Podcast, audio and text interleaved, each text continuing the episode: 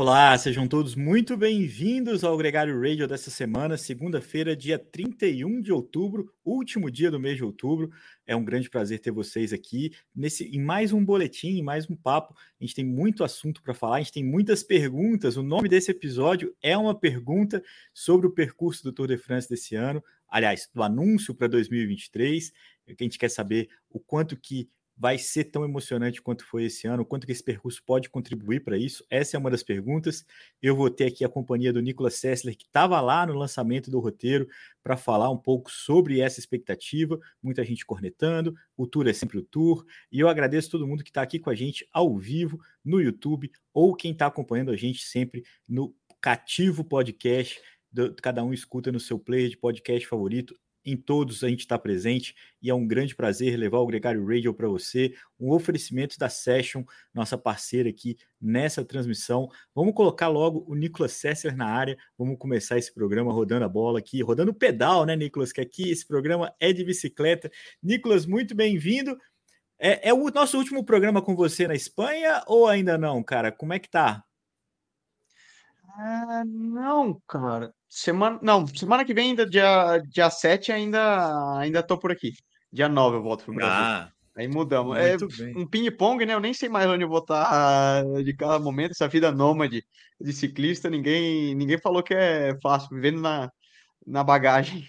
Não só de ciclista, né, Nicolas? Porque você esteve lá em Paris para o lançamento do percurso do Tour ali é, meio, meio ciclista, meio influencer, meio é, dirigente de equipe com seu time, com, com a Global Six, e nessa semana você vai para Londres, outra cidade, outra capital europeia, acompanhar um evento de bastante prestígio também, ali como um gregário, vai estar junto com Álvaro Pacheco, a gente vai trazer um pouco dessa experiência é, nos próximos podcasts por aqui, é, contando um pouco dessa experiência. Vai ver o Tom Boonen e o Cantelara de perto. Você já pedala, chegou a pedalar com eles, Nicolas?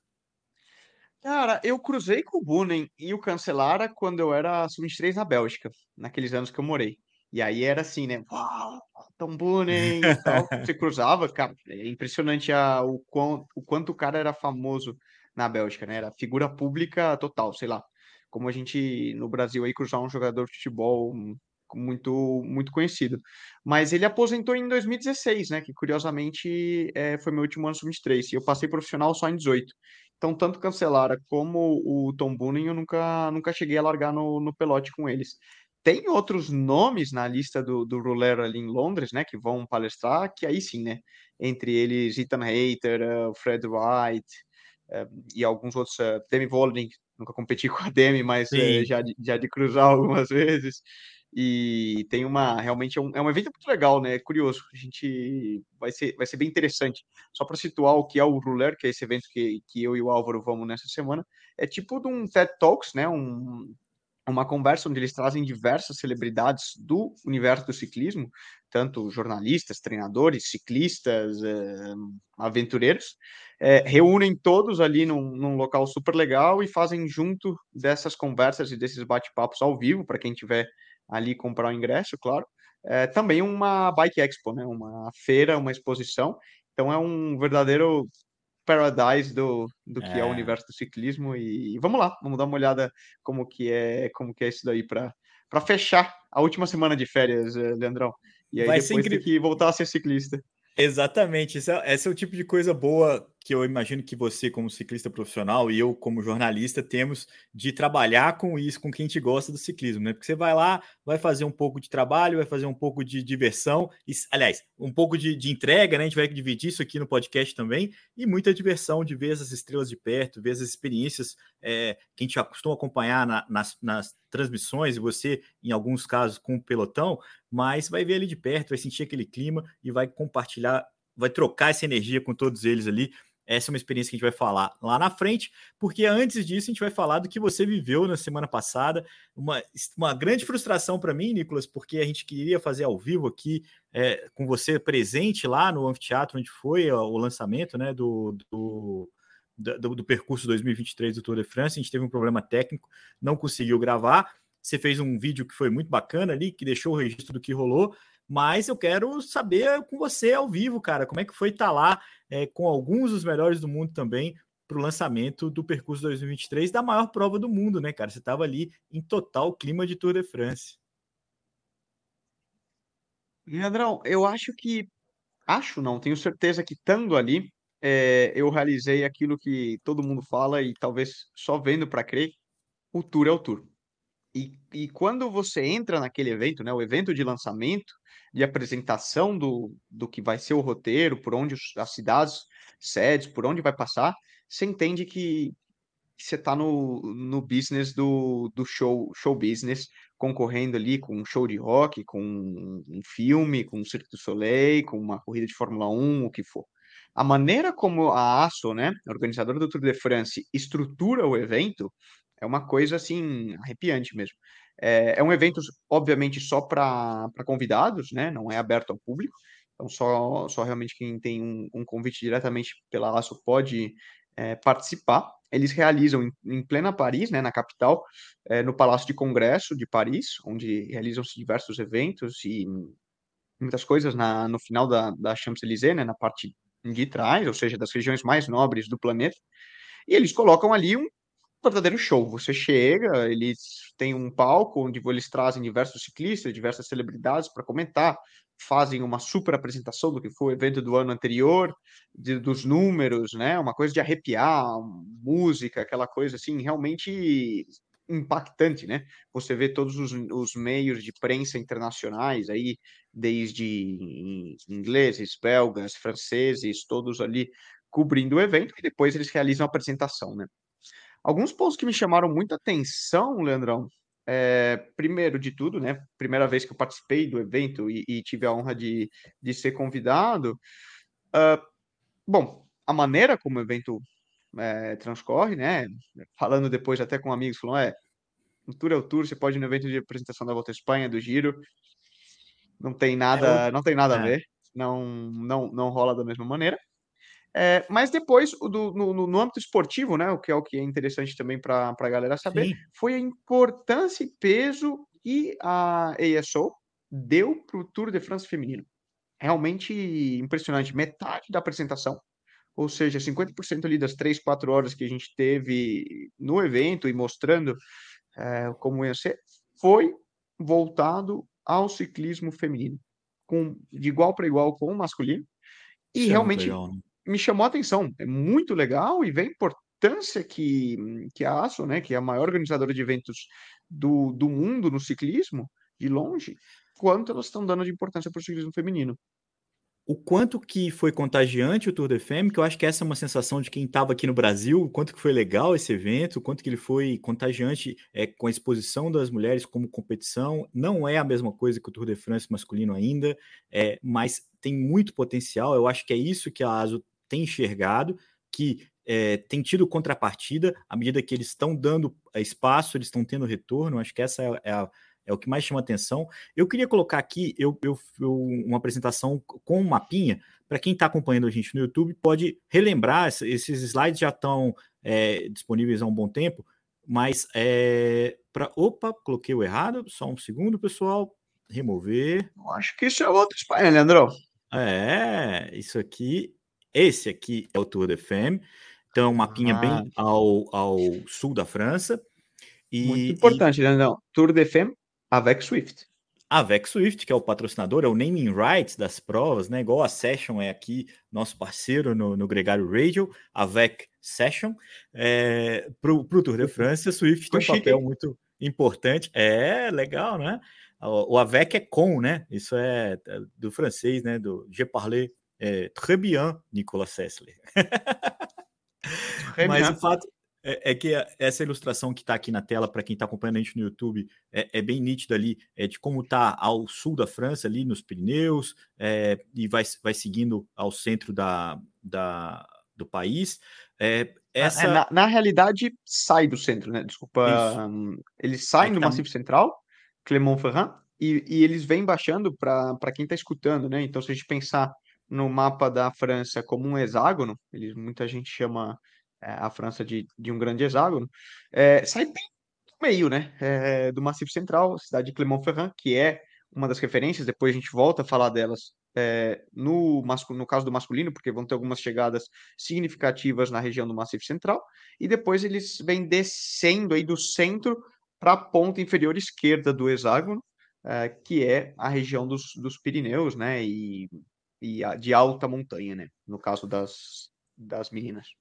Para resumir, Nicolas, é um formato muito parecido com o que eles fizeram de muito sucesso ano passado, desse ano, né? É o tour do ano que vem, que a gente está falando, por isso que a gente está falando ano passado, é um, um, erro porque a gente está falando do ano que vem, mas é, com o fim de semana com bastante é, possibilidades diferentes ao longo da semana e uma concentração, um suspense todo para o final de semana. Foi assim que a Van Vluten ganhou em 2022 e é mais ou menos esse o desejo da, da ASO para 2023. Então você vai ter momentos igual esse ano que ganhou Lorena Wibbs, que ganhou Mariane Voss, é, que ganhou Cecília Ludwig Trupp, é, e no fim de semana a disputa pela camisa amarela de fato é, com o Tourmalet, que é uma etapa de alta montanha, uma montanha mítica do Tour de France, que chega para o ciclismo feminino no sábado, e um contrarrelógio no domingo, que foi uma das coisas, uma das carências né, dessa, dessa edição desse ano, a ausência de um contrarrelógio vai ser decisivo para o Tour de France feminino em 2023. É, parece, Nicolas, que apesar de ser ainda uma volta, né, não é uma grande volta, o Tour de Femme, é uma prova de uma semana, muito bem amarrada no, no, no formato né, de disputa, de entretenimento e, e de eleição do, da camisa amarela, né? Sim, eu acho que, bom, para começar, né? Ninguém vai apostar contra Annemiek van Vleuten, que Exato. inclusive estava no evento. Mas enfim, ainda vai ser um, vai ser um formato muito interessante, porque vai misturar um pouco de tudo. Um, um início intenso, a região do Massif Central é dura, ali Clermont-Ferrand tem, tem alta montanha, vai até ser destaque no caso do tour masculino. Depois eles vêm realmente cruzando, como uma semana de, de transição, né, que é pelo, pelo centro da, da França e termina com altas na, nos Pirineus com alta montanha, subindo, como você tá aí, colocou na tela, né? Uma etapa subindo o mítico Tourmalet, que talvez seja uma das montanhas aí, top 3 das mais icônicas no, na história do, do mundo é, da bicicleta, é, né? É, a primeira montanha, grande montanha do Tour de France e uma das maiores, das mais frequentes também, né? E tem um, tem todo um misticismo e que o Tour feminino termine ali também é, é muito legal. E lembrando, ele não termina, né? Essa é a etapa 7, depois ele termina, aí como você colocou na tela, com o um contra-relógio de 22 quilômetros em Pou, que também é uma cidade que, para a história do ciclismo, tem muito significado.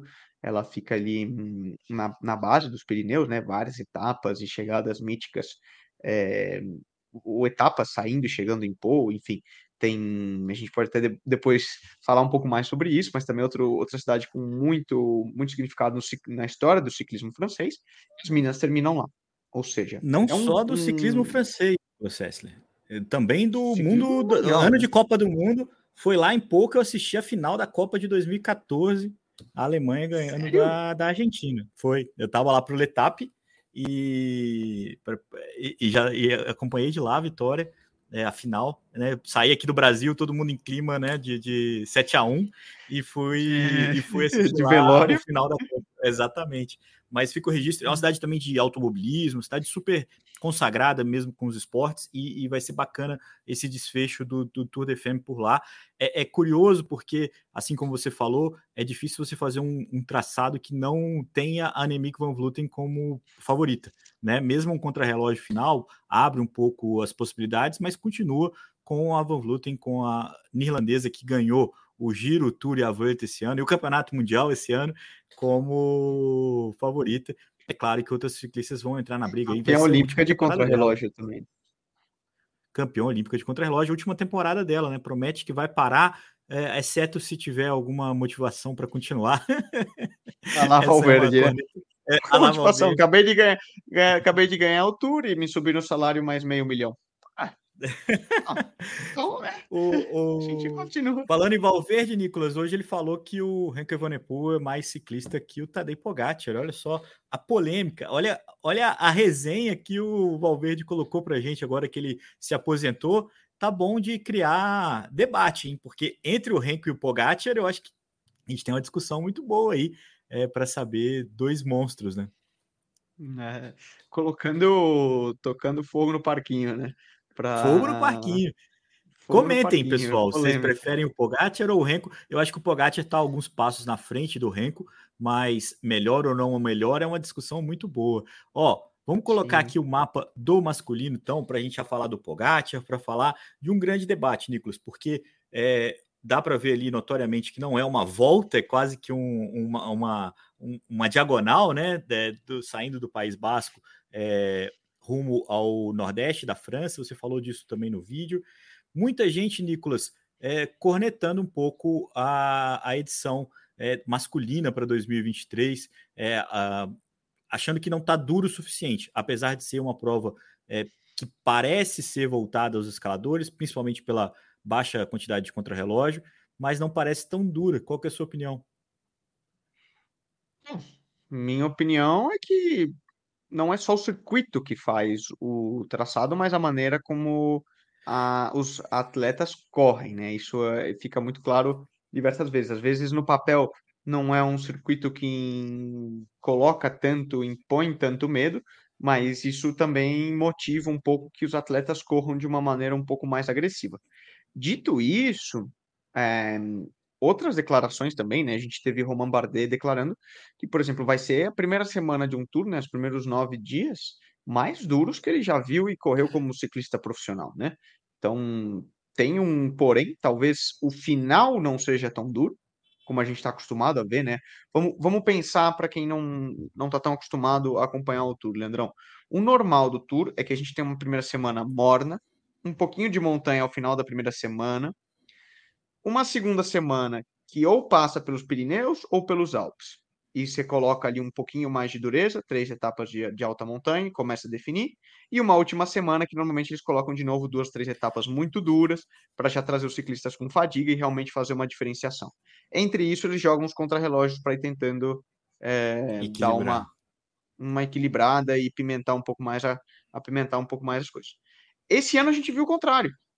É, e, e, na realidade, até a, a, o sentido que o Tour vai correr, né? Que normalmente ele costuma sair do norte, vem descendo, termina os Pirineus, ou coisa do tipo.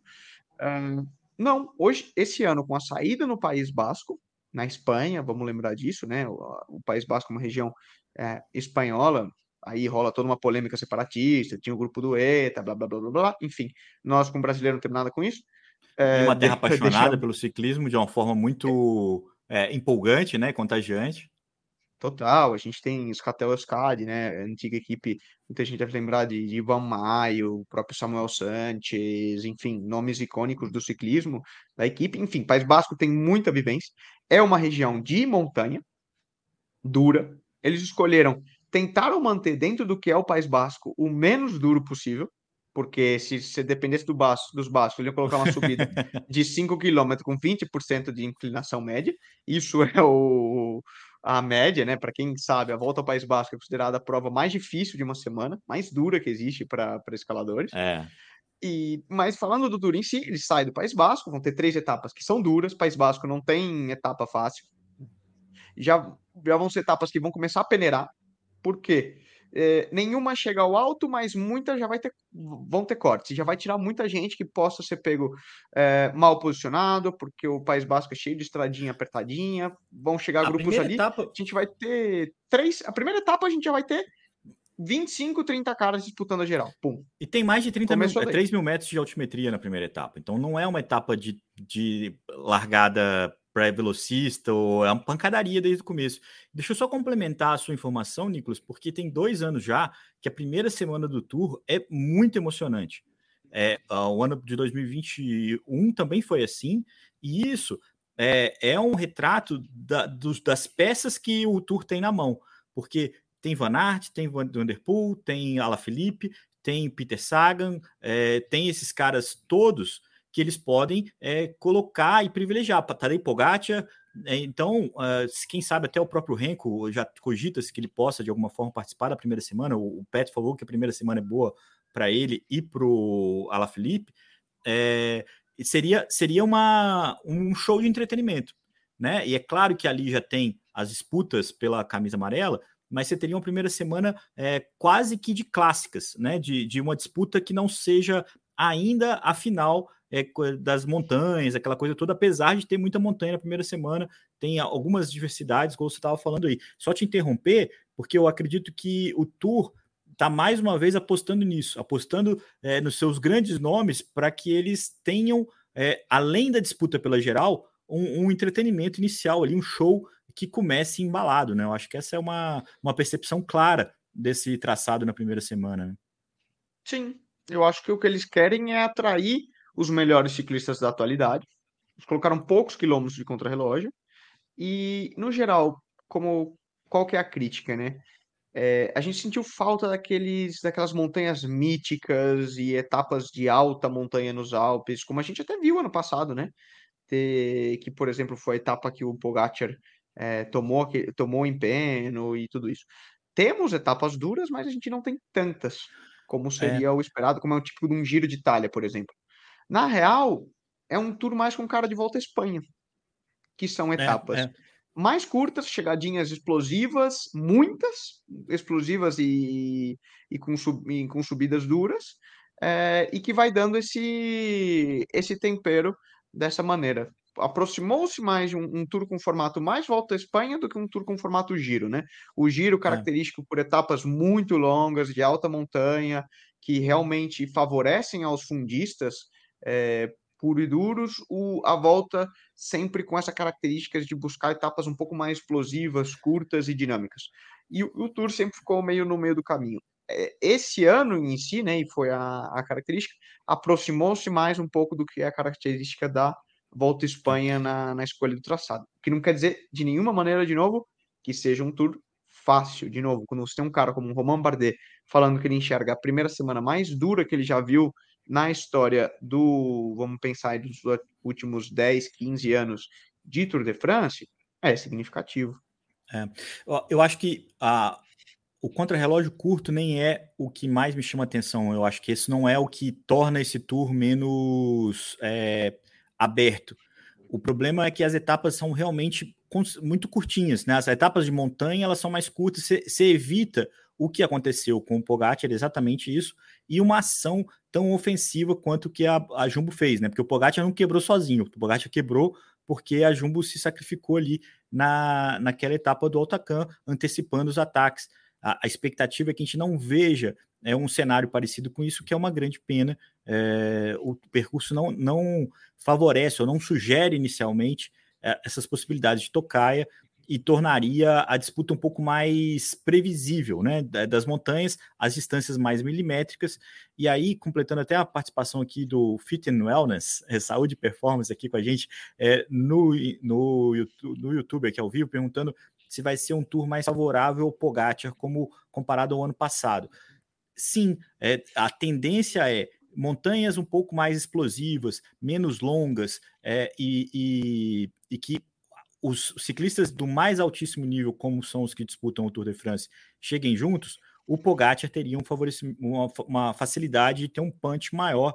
Talvez até o Roglic entraria nessa disputa com é, vantagem também por ter também essa característica de subir bem, é, não sofrer, é, não ser suficientemente duro para que ele crie um gap dos escaladores mais puros e ter um punch no final.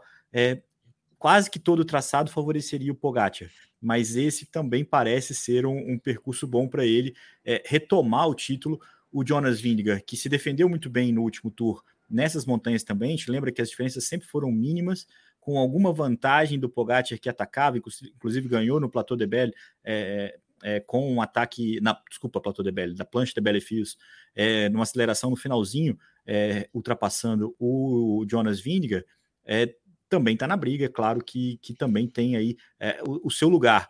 Muita gente falando, Nicolas, que os franceses têm aí a grande chance. Depois de anos do Tour tentando agradar o Pinot, esse é um Tour que pode agradar também o Gaudu. O Davi Gaudu, quarto colocado do, da última edição, é, pela ausência de contrarrelógio, está mais no páreo né, da, da disputa. É, é uma verdade, não deixa de ser. Entre os favoritos, considerando que eu, eu a minha opinião, hein, vou dar uma opinião, não acho que o contrarrelógio é, menos ou mais altera os principais favoritos, continua sendo os mesmos. Roglic, Pogacar, Vingegaard. É, seriam três nomes que continuariam favoritos. É, abre um pouco mais o leque com alguns ciclistas que não acho que mesmo nas montanhas teriam vantagem sobre esses caras, como o Galdu, o próprio Egan Bernal se voltar, é, e alguns outros ciclistas que estão no páreo aí, que normalmente, como o Henrique Mas, que normalmente disputam esse tipo de, de grande volta. Mas vamos ver como é que vai ser. Estava falando, Leandro, durante a apresentação, com o, o Tom Kreut, que é um dos médicos da Quickstep, é, belga também. E, e, o feeling que eles tiveram diretamente de dentro da, da Quickstep, e isso é inegável, que também é um tour para atrair o Renko atual campeão do mundo, um nome que acabou de ganhar a Volta à Espanha, e tem cara de Renko também, né? Subidas mais curtas, explosivas e que, que poderiam favorecer. Você também, a gente também tem que pensar um atrair um Pitcock e diferentes nomes, né, para que uh, tragam, no final das contas, vamos voltar ao que eu falei uma globalização, né? Uma é um show. É um show, é um show, Leandrão. E quanto exato. mais você puder trazer, vamos pensar aí, eu sou o Rock in Rio e eu quero trazer e atrair o máximo de, de bandas tops possíveis. É, você faz o, o, setup, né, e, e busca a, atrair todo mundo. E eu acho que foi um pouco a tentativa aqui no caso da, da organização do Tour, que é tentar atrair os maiores ciclistas, os maiores nomes da, da atualidade, né, que buscam um, um traçado mais com, com, essa, com esse tema. Colocando aqui só para a gente encerrar esse assunto, Nicolas, a presença do Puy de Dôme, que é uma subida mítica, é, que retorna aqui até com a fotinha do, do Polidor com o Ketil, que tornou essa subida ainda mais mítica, desde o é. mais Eles usaram essa foto não... na, na apresentação também, Leandrão. Ah, mas é inevitável, você tem que. E, e, aí é legal de repetir, porque é a história do ciclismo, é isso que, que se constrói, e é por isso que, que essas montanhas são míticas, porque tem fotos como essa, essa disputa ombro a ombro aí, é, quando o Polidor quase conseguiu, é, ganhou etapa, né? E quase conseguiu uma invertida sobre o, o, Anquetil, é, pentacampeão do Tour de France. O Polidor nunca ganhou o Tour de France. Aqui a, a presença de outra subida é, importante, né? Da a, a Grand Colombier, que é onde o Egan Bernal, que a gente está falando aqui agora, é, é, entregou a, a, dor nas costas dele em 2020, foi onde ele ficou fora da disputa foi nessa subida. É, outra subida importante, olha ali o Peter Sagan no fundo da foto também, ele só é, é participando dessa, dessa transmissão. É, as pessoas aqui perguntando sobre o Egan Bernal, Nicolas. É, o, o Egan tá voltando, né, cara? Se ele vai voltar ao mesmo nível, é uma disputa, é uma pergunta ainda incógnita, mas o fato de ele ter voltado para o pelotão, é, eu acho que essa é a maior vitória dele já, já competiu profissionalmente esse ano, vai fazer uma baita de uma base e, quem sabe, é, retoma é, competitivamente os próximos anos. A torcida é enorme, posso, posso garantir para vocês que essa é uma grande torcida. Aqui, a etapa 14, que também é a etapa do Letap do Tour francês. A gente tem o Letap o ano que vem. O Letap no Brasil vai ter três etapas: uma em Cunha, uma no Rio e a outra em Campos Jordão. E esse vai ser o Letap francês, a mesma etapa que o Tour de France vai passar no, na etapa 14. É, é uma etapa dura, com montanhas que não são tão míticas, mas uma etapa com grande altimetria acumulada. Interessante essa etapa também, né, Nicolas? É, é uma etapa Morzine e Le Port du Soleil. Foi uma etapa, até, eu até mencionei, né? É muito próxima da que o Bob Jungels ganhou esse ano, ali pela região da, da fronteira, fronteiriça com a, com a Suíça, no, é, no departamento de Haute-Savoie muito dura também. Às vezes, como você mencionou, né? Não é porque não leva nomes famosos, de aí vamos pensar Alpe d'Huez, Tourmalet, Otakam, entre outros, que, que não seja duro, né? É, tem muita coisa desconhecida que não tem tanta, tanto nome, mas são tão duras, ou mais até. É, não, com certeza é uma etapa difícil. A etapa do contrarrelógio vai ser a etapa 16, é logo depois do segundo dia de descanso é, uma etapa curtinha, com subida. É, então, quer dizer, é, vai ser um, vai ser um contrarrelógio bem atípico assim, do padrão ou, ou do que é, se comumente espera de um contrarrelógio mais longo e mais plano, então não vai ser é, tão cruel com os escaladores, sem dúvida é a grande chance de um escalador é, tentar um bom resultado, mas como eu já falei, eu acho que os favoritos são os mesmos. Mas aqui a etapa de Courchevel com Col de la Lose, que é talvez a etapa rainha dessa edição, já na etapa 17, é, com quatro montanhas categorizadas. É uma etapa também muito dura, é, Codelaluz, que a gente viu com a vitória do Miguel Angel Lopes, né, Nicolas, em 2020 também. Foi uma das etapas que o Primus Roglic é, deixou o Pogacar para trás e que muita gente achava que ele deveria ter se esforçado mais para abrir uma vantagem pelo Pogacar. Aí é, é o si, né? Mas depois teve aquela invertida no contrarrelógio final. Essa é a grande a, a grande como é que fala? Mago ali, ou, ou que o Roglic, Roglic podia ter feito diferente naquele tour inesquecível que o Tadej Pogacar virou o jogo no contrarrelógio final. Essa aqui não é a etapa 17, é a etapa 20, que vai chegar ali numa montanha na, perto da, da Alemanha. É... é Markenstein, na região da Alsácia, é. né? Essa, essa subida as meninas subiram esse ano também naquela etapa que a Van Vleuten detonou todo mundo e, e, partiu. Uma etapa bem parecida com o que as meninas usaram. E vai guardar aí, vamos dizer, né, os últimos. Um, a última pimenta antes de ir para Paris para essa, essa etapa 20, ver se tem alguma mudança. Mas é isso, né, cara? No geral, um tour uh, legal, acho que vai ser dinâmico. Uh, isso tem, a ASO tem se esforçado de novo em trazer e atrair as maiores estrelas do ciclismo mundial lembrando que é muito normal, na época que eles tinham o Indurain, eh, eles buscavam colocar etapas que favorecessem o Indurain eh, para colocar, tinha um Lance Armstrong, colocavam etapas para favorecer o Lance Armstrong, isso é inegável.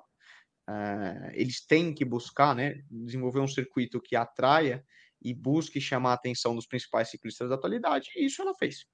Então, é, vamos ver agora, daqui até é, julho do ano que vem, muita água passa embaixo da ponte, a gente começa logo, né? A, lembrando que agora a gente está num período que a maioria dos ciclistas estão de férias, retomando, logo final de novembro, início de dezembro, iniciam-se training camps, os, a, as equipes junto aos ciclistas começam a definir o, os calendários, quais vão ser os objetivos, fazem essas análises, né? Uma vez já publicados, Giro, Tour e Volta, quais são os percursos, um, e aí eles definem, bom, vamos focar com tal ciclista full no giro, vamos tentar com tal ciclista full no tour, e ao longo das, aí, dos próximos meses a gente é. vai conhecendo quem vai focar o, o quê, né? Vamos lembrar que a gente já sabe que o Giro de Itália favoreceu os contrarrelógios, tem bastante contrarrelógio no Giro, o Tour tem menos, tem bastante montanha, mas também não são montanhas tão longas e tão duras, é, como poderia, etapas né, tão longas, é, de tanto endurance e a Volta vai anunciar em breve seu circuito. Essa nunca é uma prioridade, normalmente é uma colateral aí das escolhas, né, Nicolas? A gente não sabe exatamente como que as equipes vão se organizar. É um grande suspense sobre como o Van Aert vai organizar a agenda dele. A gente sabe o quanto que ele tem a intenção de correr as clássicas em abril, e isso o giro fica muito coladinho para ele, mas existe a possibilidade dele querer correr o Giro de Itália e, e é muito difícil dizer não para esse nosso querido amigo Walter Van Aert, indicado Nicolas Sessler entre os 10 finalistas do Velodor. Esse é o próximo assunto da nossa pauta, que a Velodor é uma, uma premiação das mais tradicionais, tem o Ballon d'Or e o Velodor, né? São duas francesas que é, elegem os melhores da de ouro, né? Vamos falar Exatamente. aí na, na tradução literal. E tem uma pegadinha, Nicolas Sessler, porque eles anunciaram, e, o, e é sempre muito complicado essa eleição, porque mistura ciclista de pista, de estrada, alguns até do mountain bike, homens e mulheres, e normalmente se elege o melhor é, de todos. E há muito tempo se pedia que o Velondora indicasse também uma, um ranking feminino. É, justamente no ano onde duas mulheres são os maiores destaques da temporada, é, a Ferran Prevot com seus quatro títulos mundiais e a Annemiek van Vleuten campeã de simplesmente de tudo, é, eles desmembraram, é, justa, criaram um ranking feminino, criaram uma eleição feminina, criaram uma eleição masculina, é, os jornalistas do mundo inteiro vão votar para descobrir para a eleição. Eu vou passar o nome aqui, quem quiser comentar quais são as suas opiniões, mas no masculino você tem o Henker Van Der o Filipe Gana, o Jai Hindley, o Fábio Jacobsen, o velocista, o Harry Leverson, que é um velocista da pista, um, irlandês, tem também o Pogacar, o Primus Roglic, o Geraint Thomas, o Walt Van Aert, o Dylan Van Baarle, o Mathieu Van Der Poel entrou nesse top 10 é, e o Jonas Vingegaard é, para a eleição entre eles do melhor ciclista masculino da temporada. Eu queria saber a opinião de cada um de vocês que está ouvindo esse podcast. Se você está ouvindo no podcast, comente nas mídias sociais, marque a gente a sua resposta. Quem estiver ouvindo aqui no YouTube pode comentar aqui é, embaixo mesmo do, do na caixa de comentários do, do episódio. Você já tem uma opinião clara assim de supetão, Nicolas Sessler? É difícil, né, cara? É... Mas eu. É... Eu acho que. Eu iria temporada... com o Pod. Eu iria com o Pod. O Pod foi o ciclista mais bravo. Porque ele foi o cara que tocou o terror no início da temporada e tocou o terror no final da temporada, no meio da temporada e tal. Ele perdeu o tour, mas a prova que ele entrou. É, ganhou de estrada bem, aquela, aquela, né? que ele, ele, brincava com a gente, era tipo assim, como se tivesse uma é. bike elétrica, né? É, é. Não, é, eu acho eu, que essa é uma boa, no pod. É uma boa disputa entre ele e o Henk Evenepoel. Eu, eu acho que eu escolheria o Renko esse ano, apesar de uma grande admiração pelo Pogacar ter encarado as clássicas de abril, ter encarado o Strade Bianchi, encarado também Milão São Remo, onde ele não era favorito, ele tentou a briga pelo final até o final, e a volta de Flandres, onde ele também brigou até o final. Mas é, acho, eu acho que nesse caso, entre os dois, eu acho que o ano o Renko conseguiu exatamente tudo que ele se objetivou a fazer. Eu acho que isso é, é um mérito também. No feminino, aí também tem uma boa disputa entre as duas favoritas, né? A, a... Opa! A Van Vluten e a Pauline. E aí também tem a Elisa Balsamo, a Marta Cavalli, que fez uma grande temporada, mas eu acho que não é o caso. A Audrey Cordon-Ragot, a Mathilde Gross, que vai pelo mérito dela na pista, a Lotte Kopeck, que fez também uma boa temporada, foi uma das poucas que bateu a Van Vluten nesse ano e também brilhou na pista, a Juliette Labu, a Longo Borghini, a Ashley Moman, a Cecília Ludwig, a Demi Vollering, a Marianne Voss e a Lorena Vibes, que também foi a melhor sprinter da temporada em qualquer gênero, mas é, talvez tenha ficado um, um passo abaixo da, do que fez a Annemiek van Vleuten. Acho que é muito difícil não dar esse prêmio para ela, né, Nicolas? Você ganhou as três grandes, três grandes, né? Aí, mas é, giro, tour e volta no e o mundial. Não é. tem como não te dar o prêmio, né? Sei, tem... Com todo o respeito a Pauline, que também ganhou tudo que ela podia, mas. É... É, hum. Eu também acho isso. E, e, e, pelo ineditismo, pela grandeza que foi o Tour de Femme também, eu acho que isso é, tem um prestígio. Nicolas, passando rapidamente pelas notícias da semana, aqui só para a gente deixar o registro, uh, teve uma provinha lá em Singapura, sem vergonha, que o pódio, pelo menos o pódio foi nobríssimo, com o Jonas Vingegaard com a camisa amarela, o Chris Froome e o Vincenzo Nibali. É, em quarto ficou o Henrique Mas. Essas, essas provas critérios são sempre combinadinhas. O Vingegaard correu de camisa amarela e tudo mais, mas fica o registro aqui desse evento. É sempre uma farra, né, cara? Mas a gente é um telequete que a gente gosta, né? Não dá para matar a vontade da temporada, não, mas vale o show, né? Ah, um show. Tal qual. Um show. O... Lembrando que o, o, o, negócio do Mark Cavendish com a Baby Hotels está meio atrasado. Essa é a grande mudança, né? A grande dança das cadeiras é. que a gente está aguardando ser confirmada é qual equipe que vai o Mark Cavendish. Vai correr? eu tiveram... escutei, Leandro, só para passar isso direto de lá, foi uma. O Cavendish estava no evento, né? E, mas supunha-se que BB tinha um patrocinador para subir de budget e aplicado, né? Eles tinham em 2022 por volta de 7 milhões de budget. Eles esperavam subir o budget com a trazendo o Cavendish para cerca de 15 milhões de euros anuais, o que colocaria aí acima até de muitas volturas, mas permitiria porém isso não, não foi efetivado. E agora mesmo rumoreia-se de que eles estejam entre 3, 3 4 de budget, o que não é.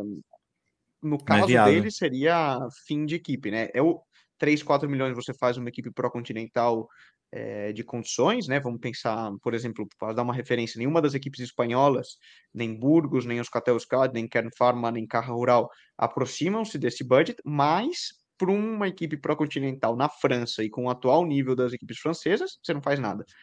É, então, tem toda uma polêmica. Supunha-se que a equipe ia ser apresentada ainda na, na própria semana passada, né, no início da semana, não foi, atrasaram o Conference Press, então fica aí em stand-by. É. Uma, uma, um burburinho é que a Israel poderia oferecer essa porta para o Mark Cavendish e com isso é, conseguir até uma vaguinha no Tour de France do ano que vem. É, esse é o rumor mais recente dessa história, que eu acho que ainda está um pouquinho longe de acabar. A gente não citou aqui que o Gaviria fechou com a Movistar, né, Nicolas? É, fica aqui também o registro, tanto ele quanto o Rubem Guerreiro, dois bons nomes para a equipe. É, a gente tem aí algumas interrogações e algumas expectativas sobre eles para essa equipe que o ano que vem não vai ter o Alejandro Valverde. É, abriu bastante o orçamento, esperava até que eles pudessem trazer um nome maior né, para a equipe. Esse rebuilding de fato ficou para 2024. Não, ficou. Um Gaviria é um nome. É, é um nome forte. Lembrando que isso é uma notícia até, estamos dando com delay, né? Era para ter dado É, no, no programa da exatamente. semana passada, porque foi aí, já faz uns 10 dias que, que foi Mas essa porque a gente anunciado. está falando dos velocistas, e, e lembrando que a UAE contratou um neozelandês, o Michael Vink, que tinha que, que tinha uma- um acordo para continuar na Bolton, né? Que é uma equipe neozelandesa que vai subir ao Pro Conti, mas ganhou essa oportunidade aí. É, falaram que foi a participação dele no MyWush, que é um patrocinador da UAE, né? Que é um, um simulador, né? Como Um o Swift, né? como o Como Swift, Swift. é. E eu acho que foi um baita de um marketing que eles fizeram para ganhar mídia nessa, nessa altura da temporada, Nicolas Sessler. A notícia triste, mas que não surpreende ninguém e que tem que ser registrada essa semana, é que o Sony Cobrelli oficializou a aposentadoria dele. É, ele não abandonou a carreira, ele foi forçado a abandonar a carreira em função de um problema cardíaco. Ele teve um, um vou usar aqui uma expressão jocosa, mas ele teve um piripaque é, depois de uma chegada é, já é, nessa temporada e, e precisou colocar um desfibrilador, cara. Isso foi o grande problema, porque para que ele voltasse a competir, é, mesmo que ele tivesse um aval médico, ele precisava tirar esse desfibrilador, era uma outra operação, e, e eles mediram ali é, as consequências desse, desse esforço todo, e ele achou melhor é, interromper a carreira dele. É, é uma pena, né, Nicolas? Porque o Cobrelli é um caso raro de ciclista que fez a carreira pro Conte, numa equipe menor, na Bardiani, ganhou uma oportunidade no World já é, ao longo da carreira, né, já, já numa fase avançada da carreira, ele teve um salto no World e vivia o melhor momento da carreira dele, campeão europeu, campeão da Paris-Roubaix, é, fazendo grandes é, desempenhos, né?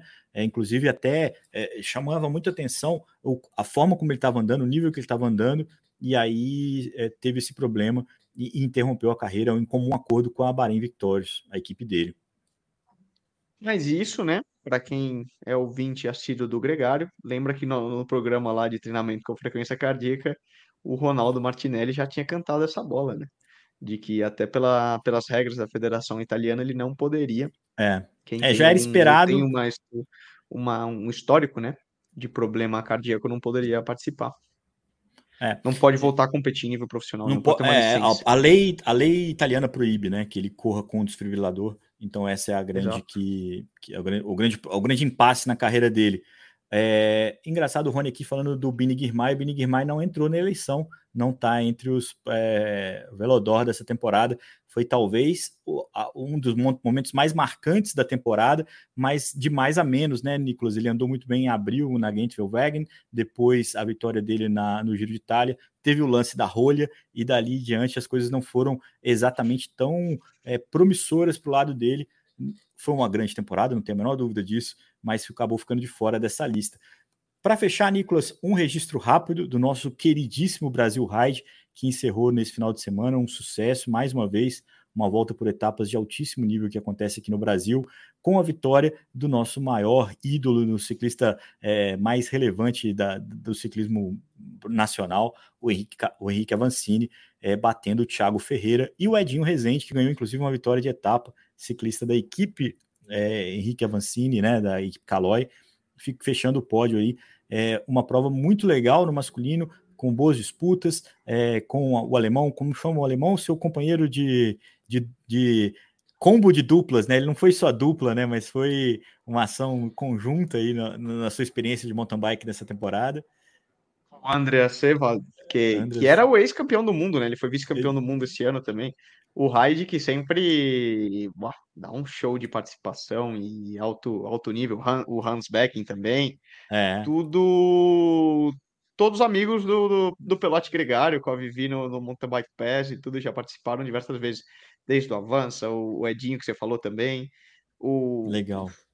Todos ali, né? O Gustavo, que venceu agora, que em breve vai estar aqui com a gente também, venceu a última etapa, né? O Gustavo Xavier, que também está na fila para é, participar do MTB Pass. Gente, ele não está na fila, ele não está esperando, né? A gente que está na fila para entrevistar ele. É, e muito em breve vai estar tá aqui com a gente é, também. Põe o pé no chão, né? Desce da casca de fósforo, da, da, é... da caixinha de fósforo para ele ou não? não, é, exatamente. A gente estava esperando ele ganhar uma prova como essa para poder participar. Brincadeira, hein, gente? Pelo amor de Deus. A gente que está na, na expectativa de encaixar agendas porque já é um nome que a gente gostaria há muito tempo de ter com a gente. No feminino, o Nicolas Sessler, a vitória da Marcela Told, já que é para falar de parceiros da Gregário, ele correu, correu a, a, volta inteira com a garrafinha, com a nossa cramanhola, igualzinha a essa aqui, ó.